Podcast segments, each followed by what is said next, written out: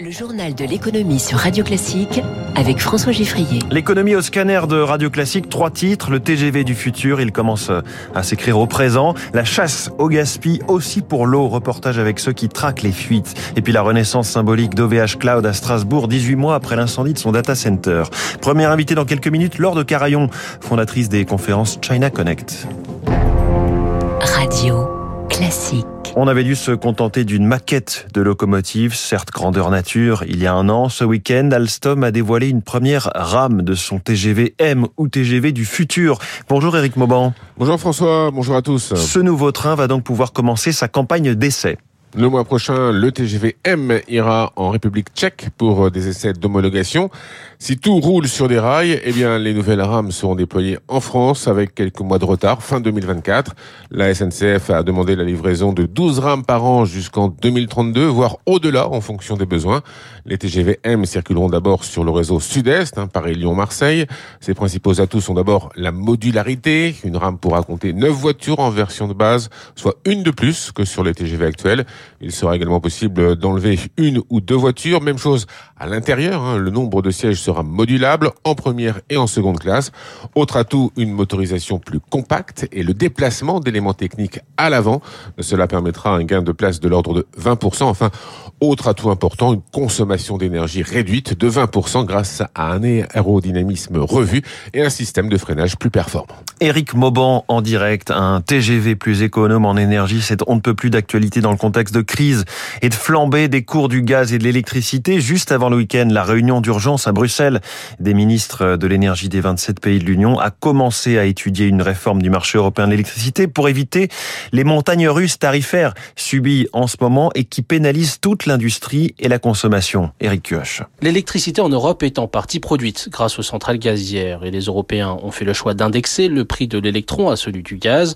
Problème, si le cours de ce dernier explose, les prix de l'électricité suivent et flambent. Et à l'heure où l'Europe ne compte plus sur le gaz russe et accélère la transition énergétique, ce système est obsolète, assure Nicolas Bergmans, spécialiste des politiques énergétiques. Quand on aura plus d'énergie renouvelable dans le système, il faut s'attendre à ce que ce prix se décorrèle à terme, puisque on utilisera de moins en moins de gaz pour produire de l'électricité à mesure qu'on décarbone euh, le mix électrique. Découpler le gaz et l'électricité permettrait ainsi de faire baisser les factures d'énergie pour les consommateurs, comme en France, dont le mix énergétique repose pour plus de la moitié sur le nucléaire et le renouvelable, beaucoup moins cher que le gaz.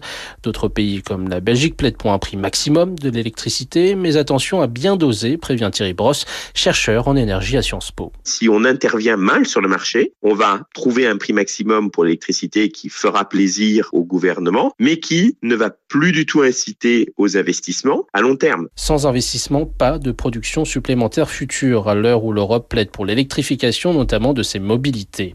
Un casse-tête qui augure des mois de débat parmi les 27. Éric Cuoche, au Royaume-Uni, l'actualité royale a largement éclipsé le méga plan anti-crise que venait de dévoiler la nouvelle première ministre Liz. Un plan chiffré par des experts aux alentours de 150 milliards de livres, 172 milliards d'euros. Alors au-delà des aides aux ménages, il prévoit aussi de relancer l'exploitation du gaz et du pétrole en mer du Nord, y compris par la technique très polluante de la fracturation hydraulique qui avait été stoppé.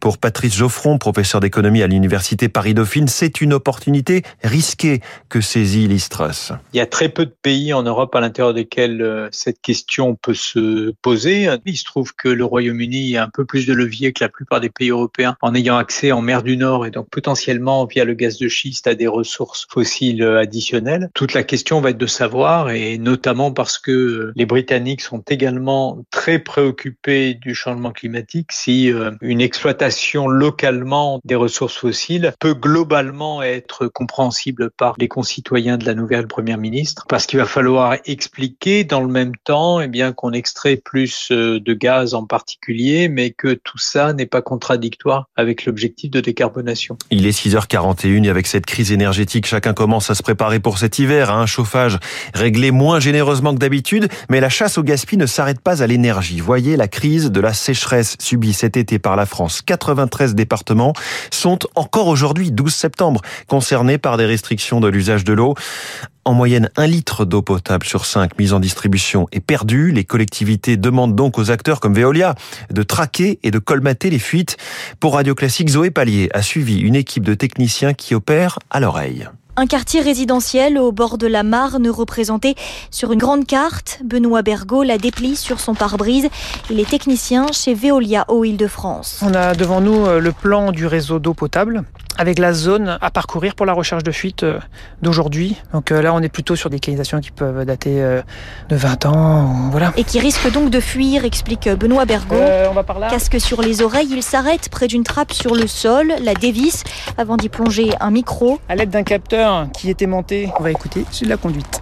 Il y a un bruit ambiant parce qu'il y a toujours un bruit de fond. Mais là, en fait, c'est très calme. Donc là, en fait, on n'a aucun, aucun signal de fuite. Un système vieux de 10 ans et qui a permis de réparer de nombreuses fuites.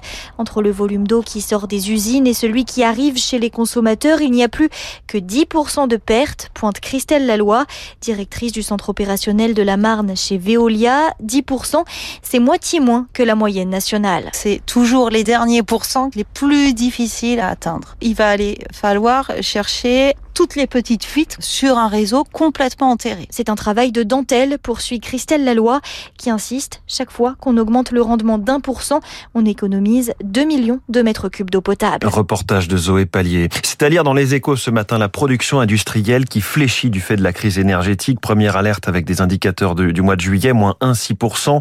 Dans ce contexte, la baisse des impôts de production de 8 milliards d'euros promise par l'exécutif serait un soulagement, sauf que les échos à nouveau ont révélé que cette baisse pourrait s'étaler sur deux ans.